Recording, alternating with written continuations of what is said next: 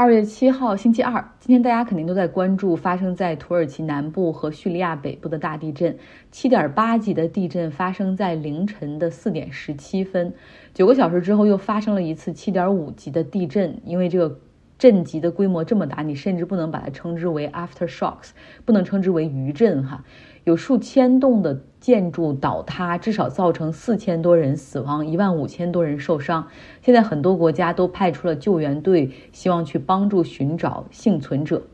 那强震所毁坏的情况，我也发了一些照片在微信公号上，大家可以来看一下地震前和震后的对比。我们来调整一下心情哈。话说，这个地震灾难的消息现在是占据着很多主流媒体的头条，终于把这个气球的事儿给冲淡了。如果你不知道这个事儿，很正常哈。呃，明天晚上是美国一年一度的总统国情咨文 （State of Union），就拜登在他的演讲里面会聊一聊这个 Bloom 这个气球的事儿。那说到国情咨文，这基本上是美国总统一年中最重要的演讲，因为总统会被邀请到国会，当着参众两院议员的面儿以及电视直播哈，来讲过去一年政府的运转情况、工作重点以及新年的一个规划。那拜登从小实际上是有些结巴，在他父母的鼓励之下，然后自己也是努力的哈，这克服了。那后来他从政嘛，做参议员，呃，实际上他。如果是特别疲惫或者是着急的情况下，或者情绪不好的情况下，他还是会出现结巴或者口齿不清。呃，他是美国历史上第一位哈，就是口吃情况的总统。我们也经常看到，现在媒体也会不停的挑他的口误，甚至说他这说话含糊不清或者停顿断气儿有问题哈，有时候搞得拜登也很烦。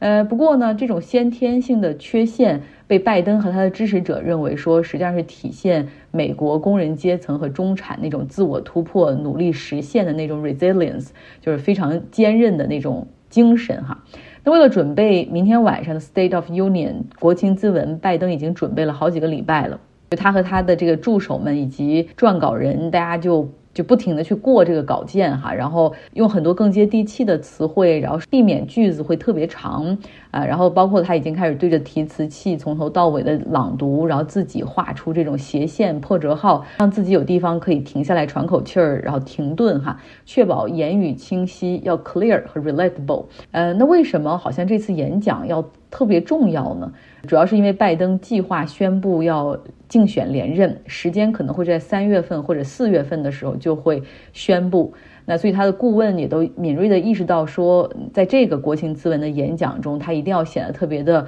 有精力、有能力，然后同时充满活力，然后要证明哈，就是他哪怕一直干到自己八十六岁的时候，还是很有能力去做这个总统的。所以拜登的这些助手们哈，都在注意这个句子不要太长，然后并且不要出现那些会把他绊倒的词儿。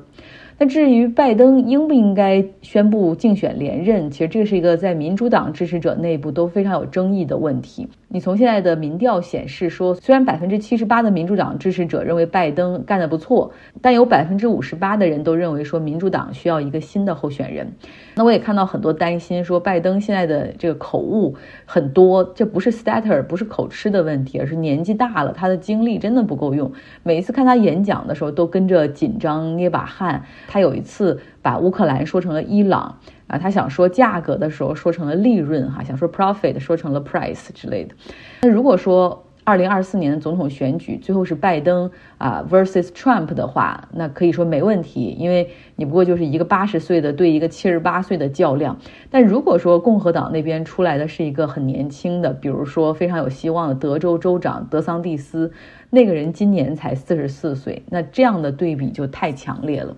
但是在民主党这边，其实还有另外的一个担心，就是如果说拜登不选，那么谁来选？目前来看呢，副总统 Kamala Harris，其实把他放在这个副总统的位置上，就知道他肯定是希望能够，而且党内在二零二零年之前可能就有这样的想法和安排。但是他的民调的 polling 的情况是更糟糕的，因为女性再加上少数族裔，再再加上本来副总统的这个职务哈也特别不容易出彩，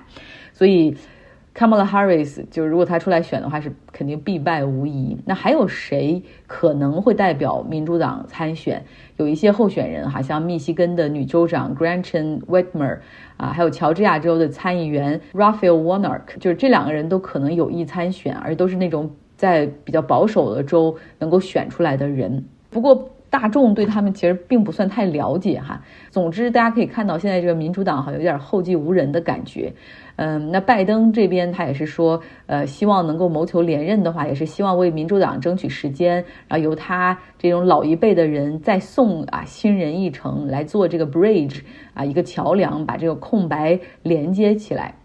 那我们看看共和党这边，Trump 哈，他已经是明确宣布将参选，而他已经 launch 他的 campaign 已经有一段时间了。之前还在北卡还是南卡罗来纳州还搞了一个 campaign rally 哈，然后去的人没有以前多了。除了他之外，还有一个人马上会出来宣布参选哈，那就是在 Trump 时期美国驻联合国的大使 Nikki Haley，在做这个职位之前，他是南卡罗来纳州的州长。大概呢，他会在二月十五号的时候举行活动哈，然后宣布正式宣布自己参选，然后 launch 这个 campaign。Trump 呢，在他独家的社交媒体上叫做“真相”哈 （Truth） 上面说，Nikki Haley 以前承诺过我，绝对不会和我竞争，但是无所谓，他应该追随他的内心，而不是荣誉等等。所以从态度上，你可以看出，Trump 不认为 Nikki Haley 是一个有力的竞争者哈，但是却指出他实际上是一个背叛者。实际上，他真正觉得威胁的是佛罗里达州的州长德桑蒂斯，因为这个人现在在保守派中的崛起速度非常快。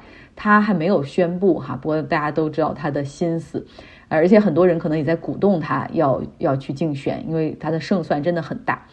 这个佛罗里达州的州长德桑蒂斯，他在去年的时候搞了那个反同性恋的法案，叫做 Don't Say Gay Bill，严格限制公立学校的老师谈及 LGBT 的问题。呃，那立法现在已经是通过了哈。然后如果有家长和孩子哈，就是发现有这样类似的 LGBTQ 的内容的话，他们可以发起诉讼，告学校、告学区都是可以的。所以你看，德桑蒂斯他就参聘了这样一个非常保守的价值观。呃，当时就佛罗里达州的这种纳税大户、最大的私人雇主迪士尼乐园，他们就发文谴责佛罗里达州这种历史性的倒退。呃，那德桑蒂斯州长是一个非常的有心机、聪明、城府啊，非常 practical 的，很保守哈，这样的一个。呃，聪明版的、城府版的 Trump，紧接着就推进了一个州内的立法，要废除当年佛罗里达州为了招商引资给迪士尼划出的那一块特别区 Ready Creek Improvement District。这个是一九六七年的时候，当时呃，基本上给迪士尼划出来成立的，就是允许迪士尼来进行。城市的管理、城市的建设、道路啊、施工规划，全部都你说的算。你们想要做什么新的项目，不用经过漫长繁琐的城市规划啊、行政审批等等。其实这是一个很好的安排哈，然后迪士尼在那附近后来也是不止建了一个乐园。那现在德桑蒂斯他推进的这个立法已经通过，要解散这个 Improvement District 这个特别的区域，取而代之的是一个新的名字哈，而且呢，他要用一个新的地区监事会，然后来管理这个地方。那这个新的地区监事会会有五名 Committee Member，然后都是由州长来任命的。呃，所以他会来掌管这个地区，就是你迪士尼反抗我是吗？那我现在搞一个什么行政架构出现在你上面哈，然后以后你想干什么都没那么方便，你需要去搞行政审批等等。